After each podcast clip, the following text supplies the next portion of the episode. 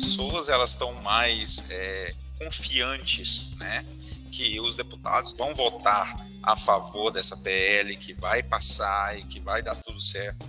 Então tem muitos correndo atrás. E também tem a questão da, da bandeira vermelha. Né? Então a gente vê muitos projetos começando a sair por causa também dessa mudança na bandeira. Então, assim, mercados abrindo, voltando a abrir por causa da, das políticas é, estaduais, né? E essa questão da bandeira vermelha está tá ajudando o mercado a se aquecer novamente. Este que você acabou de ouvir é Luiz Scalionato CEO da distribuidora Tem Brasil. E neste episódio do Papo Solar, ele compartilha sua experiência, comenta sobre o projeto de lei que cria o marco legal da geração distribuída no Brasil e compartilha a sua visão sobre a indústria fotovoltaica internacional. Quer saber mais? Então continue ouvindo este episódio do Papo Solar. Sou a jornalista Érica Araújo e este é o Papo Solar, o podcast que conta as histórias dos empreendedores de sucesso do mercado fotovoltaico brasileiro. Este podcast é uma realização do canal Solar. O meu orgulho, eu acho que a gente pode sempre vai lembrar da família, né? De onde nós tiramos a, a tudo que a gente sabe, né? É, e da forma que a gente age hoje vem da, dos pais, né? Então, o meu, vamos dizer, o meu grande herói sempre foi meu pai.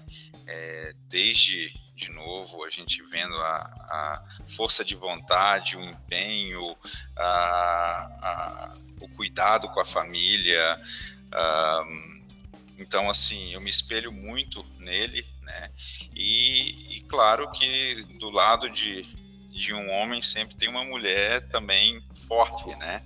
Então minha mãe que que nos criou, lutou todas as batalhas para nos nos criar de uma forma, da melhor forma possível, né? Porque meu pai, quando é, naquela época ainda de criança, ele sempre teve um pouco ausente por causa que ele administrava várias empresas diferentes, né? Então ela ela segurava a barra em casa. Então é um conjunto, né? É a família mesmo que hoje você pode tirar, olhar para trás e tirar a ideia que aquilo ali foi muito importante para a formação de hoje. Com certeza. Família é fundamental, é o alicerce de muitas pessoas. E conta pra gente qual é a sua formação, onde você cresceu, eu sei que você teve uma experiência que foi fundamental no desenvolvimento da sua carreira. Compartilha aqui com a gente. O Luiz, ele, ele nasceu em, em Belo Horizonte, Minas Gerais, e ele morava em Sete Lagoas, é, 70 quilômetros de BH, e morou ali até os 14 anos. Dali ele sempre teve o sonho de ir para os Estados Unidos, né, assistir aqueles,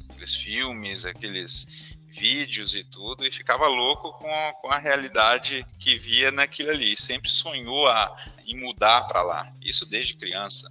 Então chegou uma época que eu consegui convencer meus pais, né, de tentar a vida lá, né? Então aos poucos fui fazendo essa essa movimentação onde é, eu convenci o meu pai de ir primeiro e experimentar. Então ele foi depois de para os Estados Unidos em, em 2001 e logo ali aconteceu os atentados é, de, de 11 de setembro e aí acabou que ele queria voltar. E nisso acabou que eu naquela época não sabia, né? Eu estava perdendo um, um sonho e eu vi assim a minha a minha, o meu sonho acabar. Porém, eu fui conversando com minha mãe, porque não dava para voltar dos Estados Unidos de uma, de uma hora para outra, então eu acabei convencendo minha mãe, convencer ele de ficar lá e me botar no avião e me mandar para lá. Então, esse aí foi uma, uma das primeiras batalhas que eu tive que enfrentar, né? Porque por causa do meu sonho mesmo estava né, desmoronando, vamos dizer assim. Então o que, que aconteceu? Eu fui para os Estados Unidos, onde eu estudei. Chegando lá, eu fiz a high school e fazendo a high school é, nessa época é, eu tinha professores que gostavam muito de mim, né? Principalmente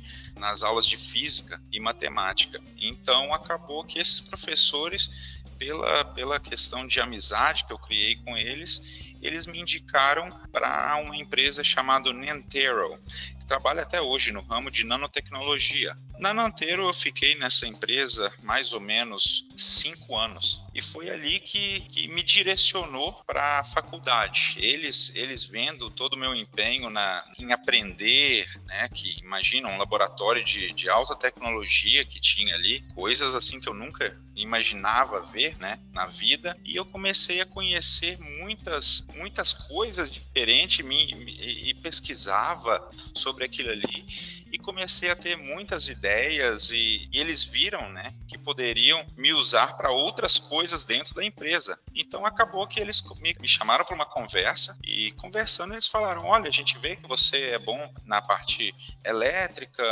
é, que você está sempre ajudando, sempre empenhado em, em, fazer a diferença aqui. Então é, a gente vai te colocar na faculdade. Então foi aí que começou a ideia. Né? Até aí eu não tinha ideia de ir para a faculdade, porque imagina, um imigrante é, nos Estados Unidos, eu era imigrante, por mais que eu me esforçasse, eu ainda não tinha as documentações, né? O que que aconteceu? Me colocaram na, na faculdade, eu fui aprendendo e mesmo sabendo que na época eu não poderia ter um diploma, né? Porque eu não tinha os documentos ainda, entrei e fui aprender. Então ali eu aprendi várias coisas diferentes, não só da engenharia elétrica, mas também coisas voltadas a TI. Então, tudo que eu via que eu poderia, cursos, né, que eu poderia monetizar, né, vamos dizer assim, eu, eu fazia. Então, eu mesmo estando dentro dessa empresa, estudando o que eles queriam, eu também tinha, sempre tive meus negócios por fora, né?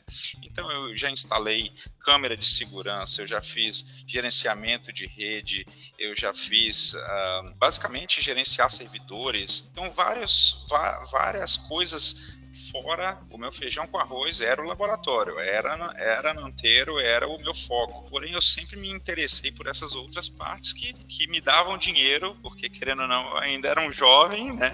E Sim. sempre tinha aquela gana de, de trabalhar e vencer e ter seu próprio dinheiro. dinheiro. Isso aí. Exato. Então foi mais ou menos assim que acabou que eu entrei na, na faculdade e ali eu fui, eu fiquei basicamente oito anos na faculdade, porque igual eu te falei, além deles é, da Nantero poder, eles pagavam a faculdade, mas eles poderiam falar, ó, oh, esse semestre tu não pode ir para a faculdade porque a gente tem tal projeto acontecendo. Então assim foi é, demorando é, a minha formação. Porém eu tinha, já tinha o trabalho, já tinha, já exercia a, a função função de engenheiro lá dentro. Basicamente isso, né? A minha história ali nessa, nessa empresa. A partir da, daí, quando eu ganhei os meus documentos, é, houve uma reviravolta na minha vida de várias coisas. Então, eu passei nos Estados Unidos 10 anos, né, é, indocumentado. Nesses 10 anos aconteceu, aconteceram várias coisas, né? Quando eu ganhei os documentos, eu, deve, eu, eu achava que eu deveria tentar algo próprio. E foi aí que eu parti para o ramo de corretor de imóveis, né? Então, sendo corretor de imóveis, eu conheci muita coisa. E eu vi que o seguinte, eu tinha, querendo ou não, falava inglês, eu tinha documento e eu sabia, tinha muito contato com a,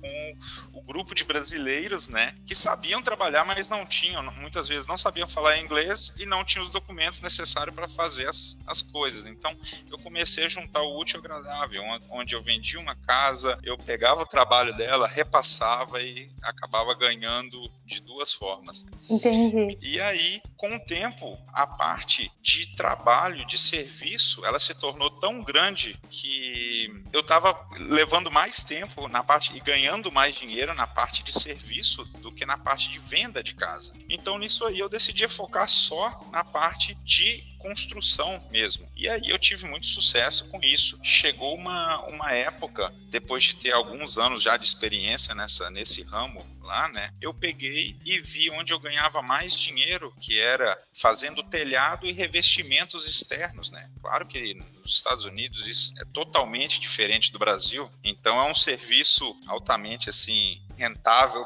para o dono da empresa pelo fato do risco. Então a gente está lidando com, com telhados é, que tem muito ângulo e é um serviço bem perigoso, muito alto, então é um serviço que eles pagam muito bem. Então, assim, eu foquei nisso aí e foi daí que comecei a melhorar de vida e tudo, né? Então, numa dessas, numa férias, num, num ano lá que eu decidi tirar férias, eu estava pensando em Las Vegas, né? Juntou eu e um amigo meu e falamos assim, ó, vamos tirar férias e, e no, no Memorial Day a gente vai para Las Vegas. Nisso, fui para Las Vegas, estou lá só curtindo com os amigos e tudo, e foi aí que eu encontrei conheci uma brasileira, achei bem, bem interessante, né? Começando a conversar e tudo, e, e nos três dias que a gente acabou passando em Las Vegas, a gente viu uma, uma relação bem forte já e deixou aquele gostinho de, de quero mais, né? Então, nisso, é, ela voltou para o Brasil e eu voltei para casa e continuamos conversando e tudo.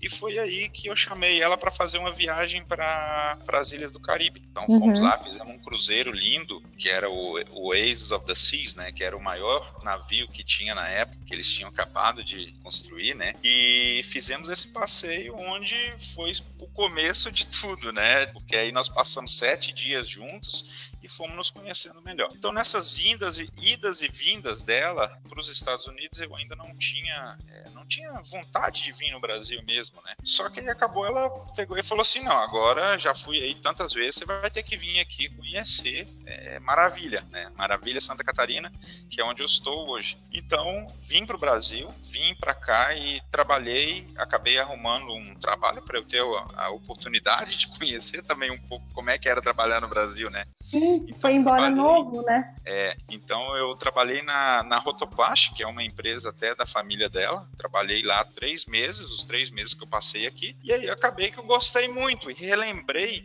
de, de muitas coisas do, de quando eu era jovem, né? Quando eu era criança e, e adolescente ali, né? A questão de, do calor humano que se tem no Brasil, mas o que mais me chamou a atenção é essa questão de relação mesmo, né? Entre as pessoas aqui. E, e a região de Santa Catarina é muito diferente de todo o Brasil, principalmente o oeste. Então, assim, eu gostei muito da cultura daqui e eu falei assim, olha, eu nunca tinha pensado em voltar para o Brasil, né? Mas para lá eu acho que eu voltaria. Né? Foi aí que, que começou a começamos a discutir mais sério, né? falei, ó, eu acho que eu vou. Deixa eu começar a olhar minhas coisas aqui, vender, olhar. Eu tinha naquela época eu já tinha duas casas nos Estados Unidos, eu tinha minha empresa, já tinha uma estabilidade financeira boa e falei assim, ó, se eu for tem que ser para alguma coisa, né, que eu não, não consigo mais trabalhar de funcionário, né? Igual eu tava aí na tava na Rotoplast, né? Então, aí foi surgindo as oportunidades e surgiu a, a TEM Brasil, que na época a TEM ela era uma distribuidora de, de equipamentos de aquecimento solar. Então imagina, eu vim, entrei no avião para lá, vendi tudo, vendi minhas casas, vendi tudo, comprei sociedade na TEM e decidi assim, ó, vamos, vamos ver o que, que vai dar, né? Então vim para cá até que eu comecei a conhecer o mercado né, de aquecimento solar, vi que não era um mercado fácil, pois não tinha tanta propaganda quanto estava começando a ter o mercado fotovoltaico e eu vi as dificuldades em questão de produto, de importação, de confiabilidade dos produtos da China, da qualidade da água no Brasil. Então tinha várias questões, né, que era muito complicado de resolver. Então passamos ali um tempo, claro que não, desistimos disso, né, é, de uma hora para outra, mas fomos tentando corrigir os erros, só que chegou um ponto que a gente viu que é o seguinte, a fotovoltaica ela teve uma representatividade tão grande no mercado e essa demanda começou a surgir tão tão grande dentro da TEM que aí a gente não teve como negar, né? Tivemos que começar a abraçar a fotovoltaica com toda a força e aí acabou que a fotovoltaica se tornou nosso nosso core business hoje, né? E quando foi isso? Qual foi o, o ano, Luiz? Então, o que que acontece? O meu sócio, tá, que é o Wildo Simon, ele ele já havia trazido umas alguns módulos, já tinha tentado fazer a distribuição da fotovoltaica ali por 2017, tá? que foi a primeira vez que ele importou os módulos. Então é, era um mercado bem ainda que não estava pronto. Então ele acabou absorvendo todos esses módulos na, nas indústrias, porque a TEM ela é de um grupo, né? o grupo é, chama Emirite. Então é, são 12 fábricas diferentes. Então existe a Rotoplast, existe a JJ, a AV Clima, a Best. Então tem várias empresas por trás. Né? E muitas dessas indústrias se consome muita energia. E acabou que na distribuição não se teve sucesso na época, porém foi absorvido nas indústrias, entende? Então a partir daí sempre tivemos a primeira a primeira a primeira oportunidade, a, testamos a né, tivemos esse primeira esse primeiro teste ali que não deu certo e logo ali em 2018 foi tentado novamente. Quando tentou, tentamos novamente, deu meio certo, né? mas tinha que realmente, é, o mercado ainda não estava 100%. E, e como empresa também, a empresa não estava 100% adequada para absorver, porque é uma, é uma realidade totalmente diferente do aquecimento de água. A terceira vez que nós tentamos foi é, ali em 2019, que aí já tínhamos errado, já, já sabíamos onde corrigir os erros, né? E aí deslanchou. Aí foi para frente o negócio. Que maravilha. É. Mas é um ponto interessante você ter comentado isso, Luiz, porque realmente muitas empresas elas vêm de outro ramo, de outro segmento, e um dos segmentos que mais converte em vendas de equipamentos fotovoltaicos é o segmento de aquecimento solar, porque as pessoas acabam até hoje, né? Há uma determinada confusão entre aquecimento solar e geração de energia por meio da, da fonte isso. solar, mas é, tem empresas que conseguem conciliar e eu acho que você trazendo esse exemplo aqui, muitas pessoas que estão ouvindo o Papo Solar provavelmente ou já passou por essa experiência, ou já teve algum colega de trabalho, algum amigo que já teve essa experiência também de tentar emplacar um produto ou um serviço, né, que é no caso de instalação, e não consegui ali de imediato. E, e, pelo jeito que você me relatou, é isso que aconteceu com a Tem Brasil. Com certeza, foi isso mesmo, né? Mas é aquilo, nunca se pode desistir, né? E tem que se analisar e ver onde estão os erros e corrigi-los, né? Igual a gente fez sabíamos dos erros e fomos corrigindo aos poucos até dar certo. Perfeito. Bom, Luiz, agora já que você contou aí como que foi a sua entrada no mercado fotovoltaico, você já veio é, num segmento quando ele já estava aquecido, acredito que 2019 foi ali um pontapé que todo mundo começou a ouvir mais, é, falar mais sobre a fonte fotovoltaica. O ano de 2020 também foi crucial para o desenvolvimento da fonte. Mas eu quero aproveitar a sua expertise, a sua vivência em outro país, que inclusive é um país que hoje está adotando diversas políticas públicas para incentivar o uso de energias renováveis, não só solar, mas também eólica, bem forte nos Estados Unidos. E eu quero conversar com você sobre mercado internacional, preço, frete, que eu acredito que você vai conseguir responder algumas dúvidas que não são só minhas, mas também aqui dos ouvintes. A principal, eu gostaria que você contextualizasse é, o cenário atual do, da demanda mundial da indústria fotovoltaica. A gente sabe que um dos principais produtores é, em tecnologia, em equipamentos, é a China, e a gente tem visto também uma movimentação da Índia na aquisição de equipamentos. que você está vendo essa movimentação? Como que você analisa essa ação? O mercado fotovoltaico é muito complexo, né?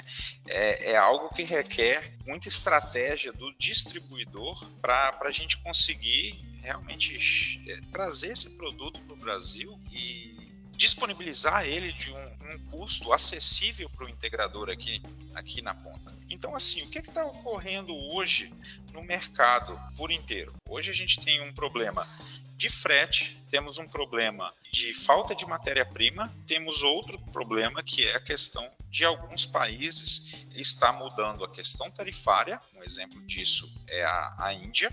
Então a Índia ela vai impor uma, um imposto em cima dos produtos fotovoltaicos no ano que vem. Então, isso está fazendo com que há uma corrida e, e, atrás desses produtos, né, porque vai ser um imposto bem alto. Então, os indianos estão indo na China e comprando tudo que pode. Então, além da falta da matéria-prima, da disponibilidade da matéria-prima, está havendo uma, uma alta demanda da, da, China, da Índia. Tirando isso, também temos o problema dos Estados Unidos, né? Que os Estados Unidos está colocando algumas, é, algumas políticas públicas que já está aumentando a demanda por lá também. Então, assim, o que, que acontece? Esses países, querendo ou não, eles ainda pagam mais pelo produto do que é, o Brasil. Então acaba que muitas vezes os chineses eles preferem vender para um país que está mais perto ou país que paga mais, né? do que arriscar muitas vezes vender para o Brasil. E essa demanda, né, a gente sabe aí que nos Estados Unidos, com o Biden quanto presidente, que estimula essas políticas públicas, e a gente sabe também dos incentivos que você comentou que vai ocorrer a mudança na Índia. Você já vê esse impacto no Brasil? O brasileiro hoje, as distribuidoras que repassam esse equipamento, já paga mais, tanto no frete quanto no equipamento, ao passar para o consumidor final, para o EPCista, o integrador? Com certeza. Eu acho que o que mais afetou no, os estoques hoje, né, vamos dizer, de, de todas as distribuidoras, né, é, é a questão do frete da China, porque os produtos que a gente tem hoje, eles foram comprados né, há, há três, quatro meses atrás. Então, o que, que acontece?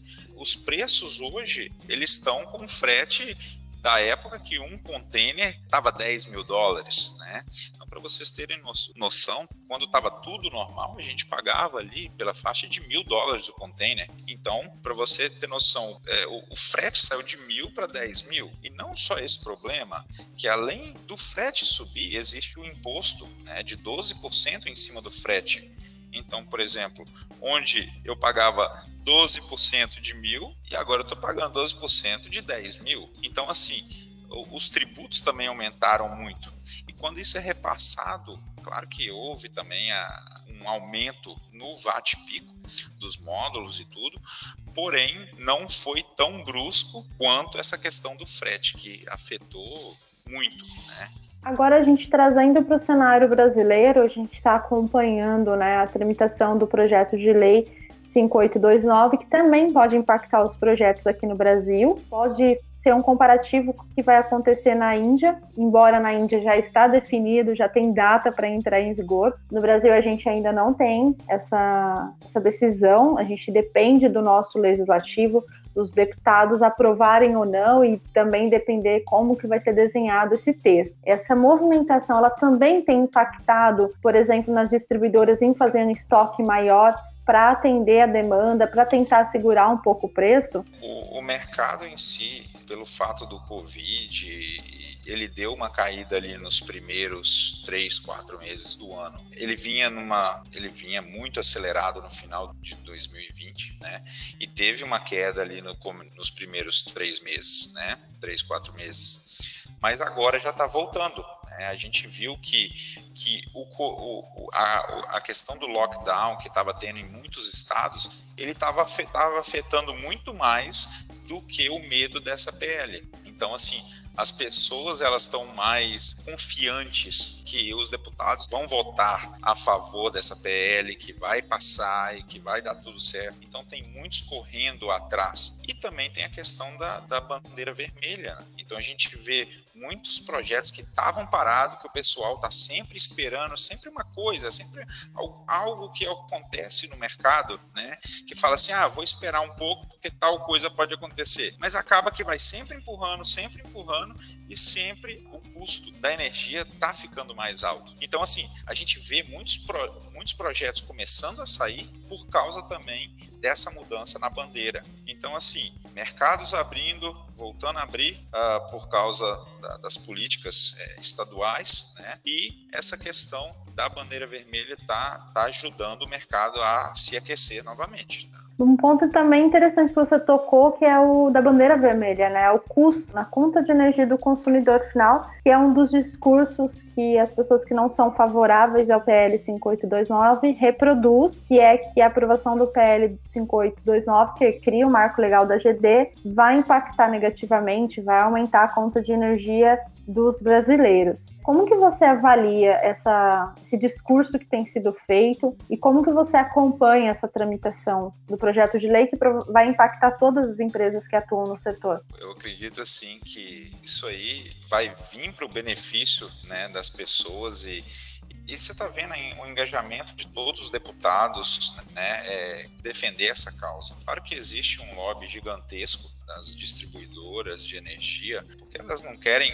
perder, ninguém quer perder. Então, assim, eu acho que é só questão de tempo, né, para tudo se encaixar, mas eu tenho, eu realmente acredito, tanto é que a TEM investe nesse mercado e investe em estoque, investe apostando, né, tudo que realmente vamos ter sucesso nisso aí e que nós vamos, nós precisamos melhorar a nossa rede de distribuição, a matriz energética do Brasil por inteiro. E a gente está aqui para ajudar, né? E a gente acredita realmente que isso aí é só uma fase, é só um passo para muitas coisas boas que virão. Com certeza. Essa é a expectativa de todos os profissionais que atuam no setor solar e também as expectativas de consumidores que investem em energia renovável e, ou soluções sustentáveis. Luiz, o nosso papo está muito bom, mas uh, a gente sempre chega ao fim.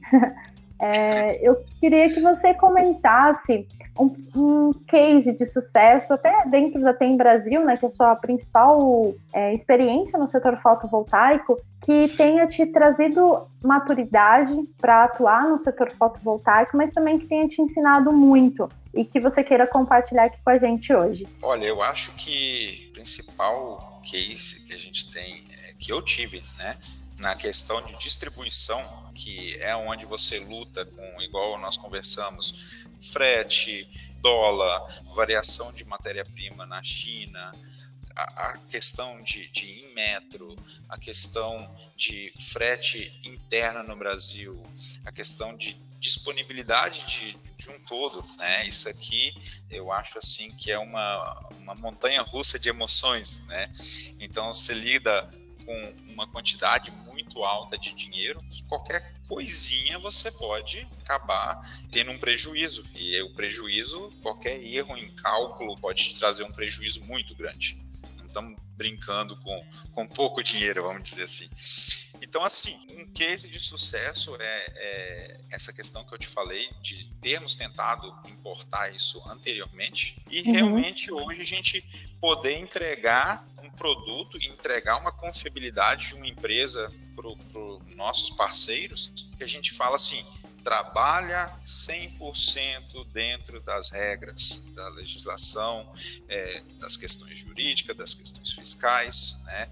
E não foi fácil adequar a empresa a isso. Legal, Luiz, mas dentro deste exemplo que você compartilhou aqui com a gente, como que o trabalho em equipe, o trabalho dedicado à empresa no qual você é sócio, hoje CEO, fez o diferencial nessa retomada e conseguir hoje ser um case de sucesso até em Brasil, atuando, oferecendo diversos serviços, produtos aqui no mercado fotovoltaico? Então, eu acho que a grande diferença da, da TEM é, é o time que a gente nós temos aqui dentro. Nós estamos numa cidade pequena, que todos somos amigos, né? Então, a nossa cidade aqui é 30 mil habitantes, é uma cidade bem pequena, onde então a gente está aqui sempre juntos, né? Estamos sempre juntos e lutando por um bem da bem comum. Então, assim, esse é o grande diferencial da TEM que faz com que a gente possa mostrar isso, né? levar essa união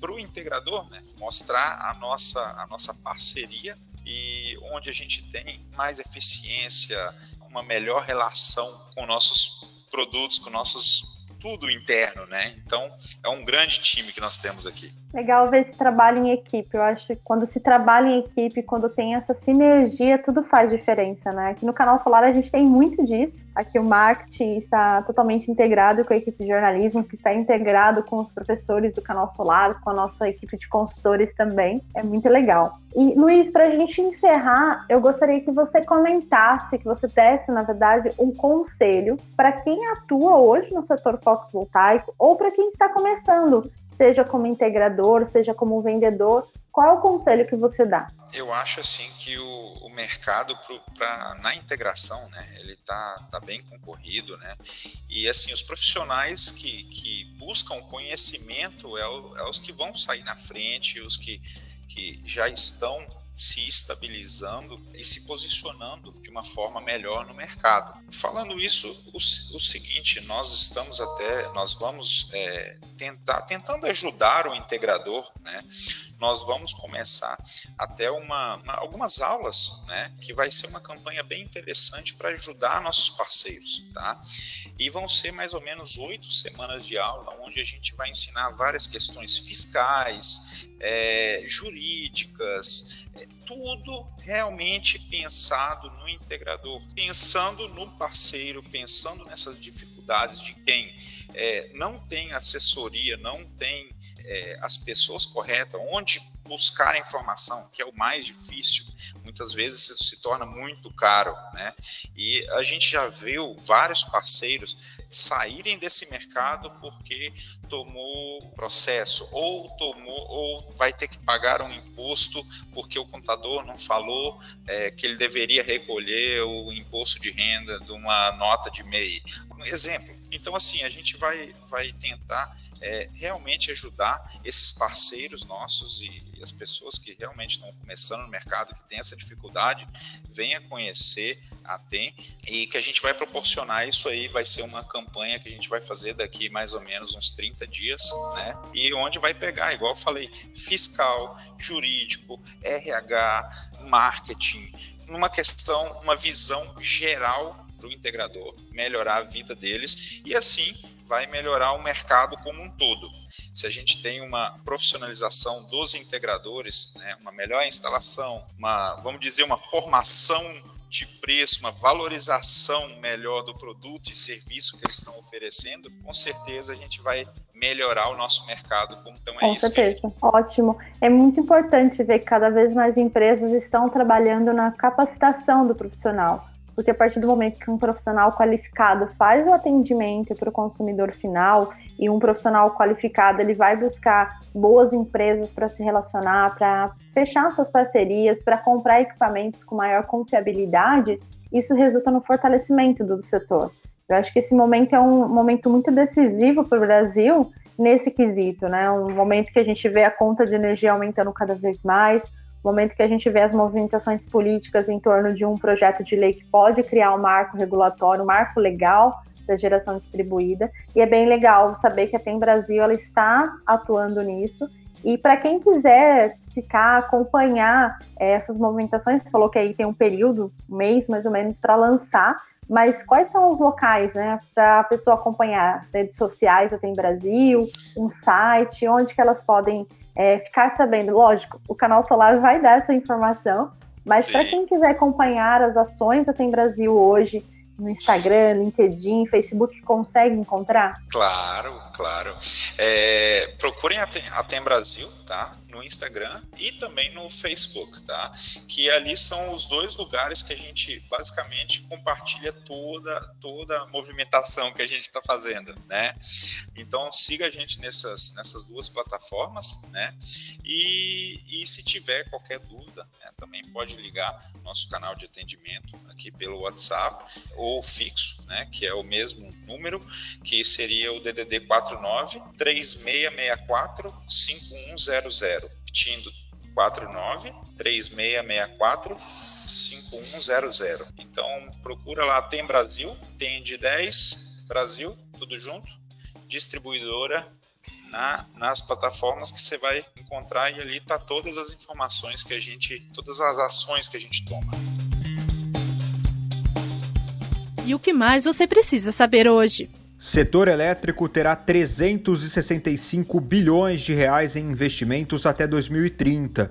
Segundo a ANEEL, aproximadamente metade do montante deverá ser aplicado em geração centralizada.